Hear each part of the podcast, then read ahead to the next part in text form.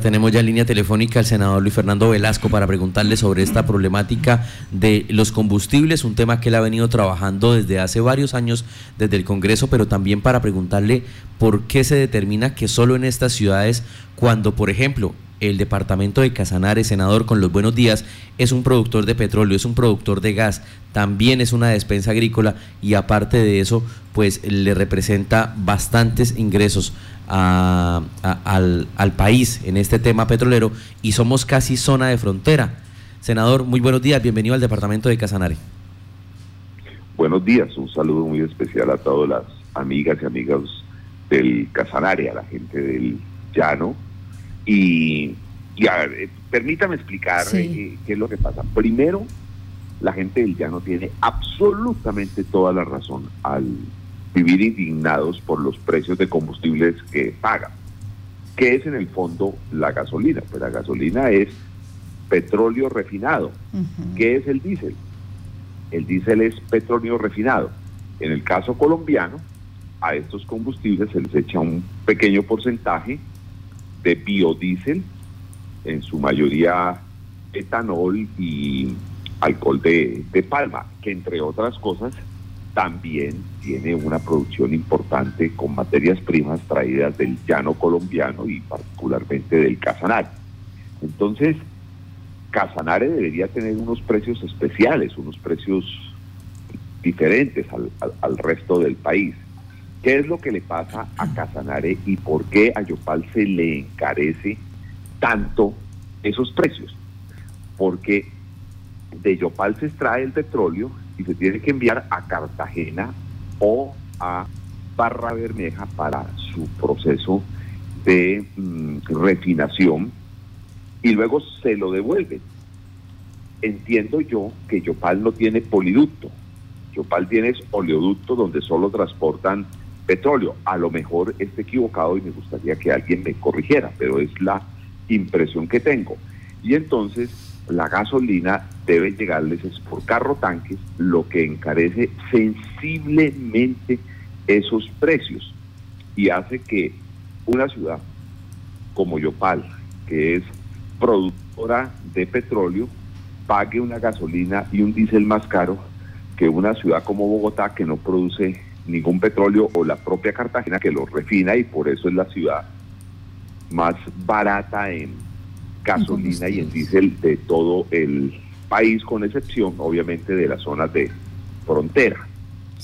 Yo leí la resolución y la resolución lo que dice es que va a bajar, o sea que el precio, lo que se le va a reconocer al productor por el galón de gasolina es algo así como cuatro mil pesos y lo que se le va a reconocer al productor de diésel es una cifra parecida, lo que significaría que rebajaría ese, esa gasolina en unos 1.200 pesos y el diésel en casi mil pesos. Como la rebaja es al, al ingreso al productor, yo entendería que es una rebaja en todo el territorio nacional. ¿Por qué? Me explico.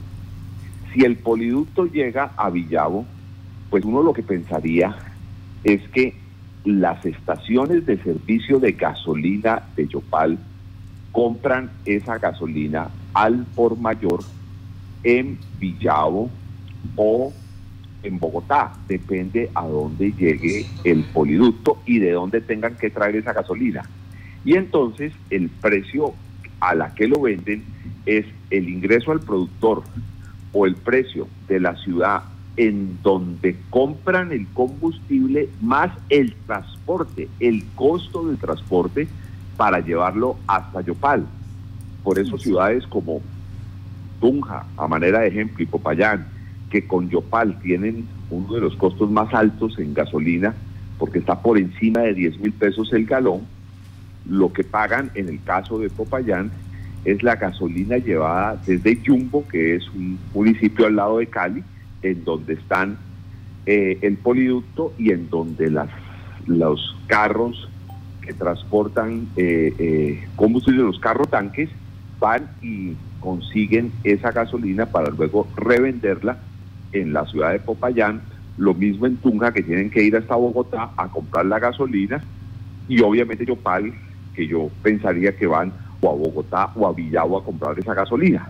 Mm. De todas maneras, yo le he puesto un Twitter porque creo que el Twitter del presidente eh, confunde en dos elementos. El primer elemento al decir que a partir de hoy generalmente no bajan el mismo día. ¿Por qué?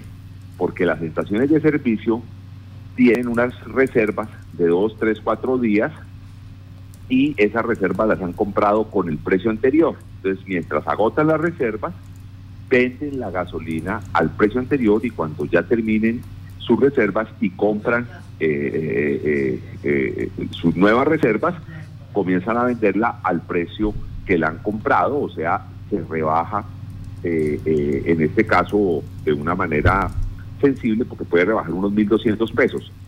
Yo interpreto la resolución como una resolución para todo el país, entre otras cosas porque sería muy difícil controlar que unas ciudades sí hay rebaja y otras ciudades no hay rebaja. Permítame, senador, frente al caso que usted dice, a quien le van a rebajar el precio por galón es eh, exactamente al productor. Ahí nos va a perdonar la ignorancia a, la mayoría de casanareños. En este caso, ¿quiénes son esos productores? Eh, ¿Qué empresas? ¿Qué multinacionales? El productor es Ecopetrol en Colombia porque es el que ah, refina la gasolina y es el que distribuye la gasolina y el diésel. Ecopetrol compra petróleo, incluso se lo compra el mismo, y ahí es que nos comienzan a meter el golazo. Es bueno que la gente entienda en la fórmula. ¿Por qué? Porque Ecopetrol, el petróleo colombiano, lo paga a precio de barril de petróleo traído desde la costa del Golfo de Estados Unidos. Entonces, nosotros aquí a los trabajadores en Casanare no se les paga en dólares, para que nos digan, no, es que se encarece porque hay que comprarles dólares. No, se les paga en pesos. Y a los transportadores y a los que están en la industria petrolera, en su gran mayoría se les paga en pesos. Puede ser que algunos insumos de la industria tengan que importarse y pagarse en dólares. Pero la parte de los costos se hace en pesos y nos terminan cobrando un petróleo eh, eh, eh, producido en Colombia, petróleo colombiano, nos lo terminan cobrando a precio de petróleo traído desde Estados Unidos. Por ello, antes de esta rebaja, en los últimos tres meses el barril del petróleo había bajado en un 33% y en los mismos tres meses la rebaja de la gasolina había sido de solo el 1.3% usted ve la gran diferencia. Entonces el presidente trata de equilibrar un poco. ¿Y eso por qué? Porque existe un tributo que se llama Fondo para Fiscal, que era el que no dejaba bajar los precios de la gasolina. Yo alguna vez demandé ese tributo, lo tumbé, pero el Congreso, con el voto mayoritario de los congresistas, con mi oposición, pero con el voto mayoritario de los congresistas en el gobierno del presidente Santos, volvió a subir, volvió a poner el tributo del Fondo para Fiscal, que es el que mantiene altos los precios de los combustibles, y en la reforma tributaria de este gobierno, a pesar de mi explicación, a pesar de decirle a los congresistas lo que estaba pasando con ese fondo para fiscal, lo mantuvieron. es bueno que la gente sepa que los precios no se definen así porque sí, sino con una fórmula. Fórmula que, entre otras cosas, me extraña que el presidente, me extraña favorablemente, o sea, me gusta que, que hayan tomado la decisión de bajar los precios, pero no sé cuál sería el sustento jurídico, puesto que esa fórmula estaba definida por ley de la República. Permítame, eh, me regreso un poco nuevamente eh, al, al precio del crudo que usted dice. En este momento el precio del crudo bajó un 33% y la gasolina eh, había bajado tan solo cuánto? El 1.3 en los últimos tres meses. En los últimos tres meses. Es un cálculo que tengo. ¿Cuánto ha bajado en los últimos tres meses el petróleo? Treinta y tanto por ciento. ¿Cuánto ha bajado la gasolina? El 1.3. Y cuando se hace esa, esta conversión eh, que se le dice al productor, eh, vea, se le va a cobrar menos, menos, en este caso 1.200 pesos eh, galón de gasolina, ¿eso a cuánto equivale en porcentaje con respecto al crudo? A ver, el ingreso al productor es lo que se le paga al que entrega la gasolina. O sea, e, e, es, digamos la materia prima, es porque además de ese ingreso al productor, el ciudadano paga casi 3 mil pesos en solo impuestos. Paga una plata adicional en transportes de esa gasolina y paga en utilidades del mayorista y del minorista. Y eso es lo que termina dando el precio final. En el caso del ingreso al productor, si mi memoria no me falla, no tengo la cifra exacta, se le estaba reconociendo poco más de 5 mil pesos. Entonces, si bajó de 5 mil a 4 mil pesos, se ha rebajado cerca del 20%. Ya, perfecto. Eso es lo que... Ahora, de este todas maneras, hay que anotar lo siguiente. Sí. Si se hace bien la fórmula, tiene que bajar un poco más de los 1.200 pesos. ¿Por qué? Porque nosotros pagamos IVA sobre esa sobre sobre sobre ese combustible y al bajar ese combustible hay que bajar proporcionalmente el IVA. Mm, me detengo en, otra cuestión. Usted nos acaba, nos acaba de hacer caer en la cuenta de los eh, comercializadores ya, tanto mayoristas como minoristas en el país y por qué el combustible, eh, la gasolina y la CPM, pues es tan costoso gracias al tributo del Fondo para Fiscal que se mantiene, que el gobierno lo ha mantenido. Pero hay otra situación que también nos parece como competencia desleal es la situación de los mayoristas. Estos mayoristas, no sé quién, en qué gobierno, y usted me ayudará ya, usted que tiene esa experticia, pues le permitió ser mayorista, pero también tener EDS, estaciones de servicio minoristas en, todo Colombia. Por, y eh, a otras simplemente ser minoristas. ¿Cómo funciona eso? ¿Quién regula eso y por qué esa competencia es leal entre ellos mismos que en últimas nosotros los usuarios somos los que terminamos pagando el pato? Sí, es muy peligroso el monopolio del, de la distribución del combustible y que acabemos las pequeñas estaciones de servicio porque lo que nosotros hemos aprendido es que cuando usted es un pulpo, cuando usted es un jugador grande, al principio baja precios, pero cuando se queda con el mercado sube precios. Y es un poco el temor que yo tengo ante la llegada de grandes inversiones, especialmente de Chile, en las compras de Terpel y, que cumplen la doble función de mayorista y minorista. Hace una buena crítica y yo creo que nosotros debemos estar muy atentos porque de alguna manera, incluso en ya algunos eh, centros comerciales, ni siquiera contratan el islero o en algunas ciudades se llama el bombero, el que vende la gasolina, sino que el ciudadano mismo tiene que hacer el uso de, de, la, Suministrar. de la manguera, poner la gasolina y luego pagar. Sí y eso nos quita incluso trabajo. Es una buena crítica la que usted está planteando, crítica que yo también la he planteado. Eh, frente a ese eh, a esa situación. Bueno, regresemos un poco a, lo que nos eh, está en este momento latiendo acá en nuestro territorio. Es para cuándo se podría saber si realmente eh, este, este servicio que le beneficia a Ecopetrol, que le van a decir, bueno, descontemos ahí 1.200 pesos en gasolina, galón y en galón de ACPM 800 pesos, ¿se verá efectivo para todo el territorio? ¿Tres días, cinco días, 20 días? No, hoy, hoy mismo, hoy mismo yo he pedido, si ustedes revisan mi Twitter, yo respetuosamente he hecho unas claridades y le he enviado un Twitter directamente al señor presidente pidiéndole esa claridad. Yo creo que el Twitter que él lanzó, hablando solo de 13 ciudades, generó confusión.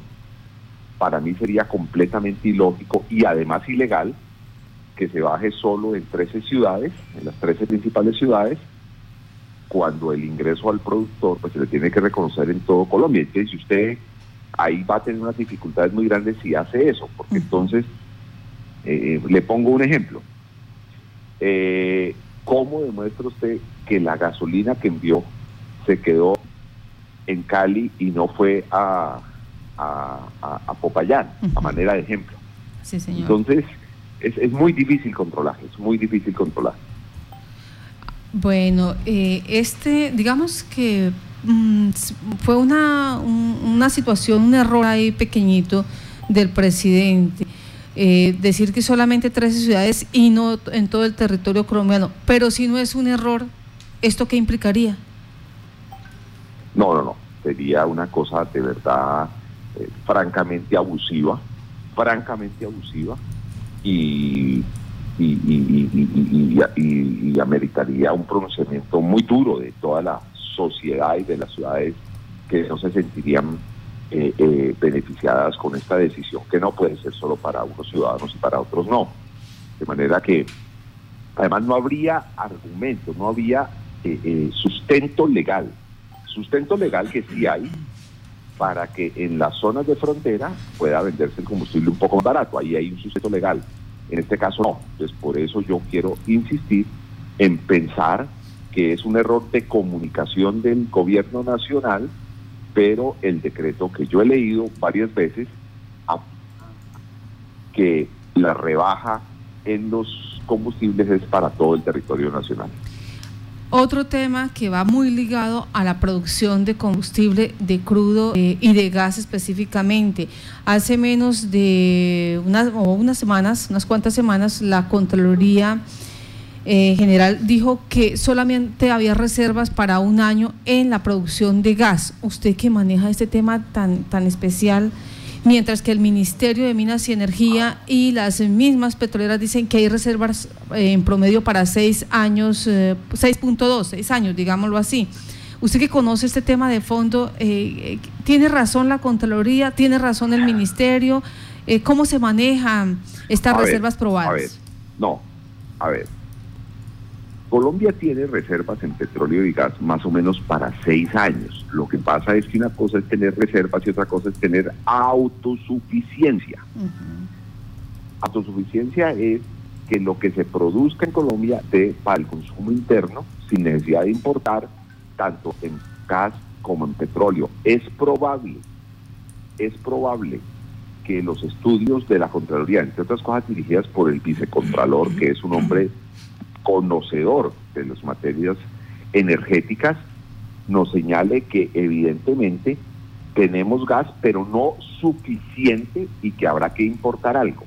Ahora, yo sí estoy a la espera de los resultados de las exploraciones que se vienen haciendo en los bloques offshore, o sea, en el océano, frente a la costa caribe, porque las informaciones iniciales son de grandes reservas de gas lo que uno tendría que saber, tendría que preguntarle al gobierno, es cuándo podría estar la infraestructura para extraer ese gas que evidentemente se ha encontrado en la costa caribe.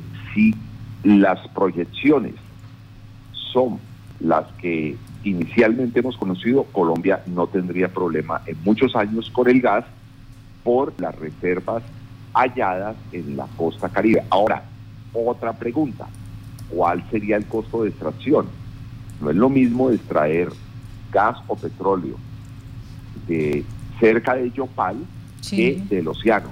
Generalmente es mucho más barato cuando se extrae eh, en tierra y no cuando se extrae en mar. Y que tampoco tenemos la red para la distribución en todo el país. Eso también es cierto. Senador, ¿cuándo aspira a que tengamos una respuesta de la inquietud que usted le planteó a través de Twitter al señor presidente para que se haga claridad y nosotros también sepamos si vamos a estar eh, en cierta manera beneficiados por este descuento en el precio del combustible?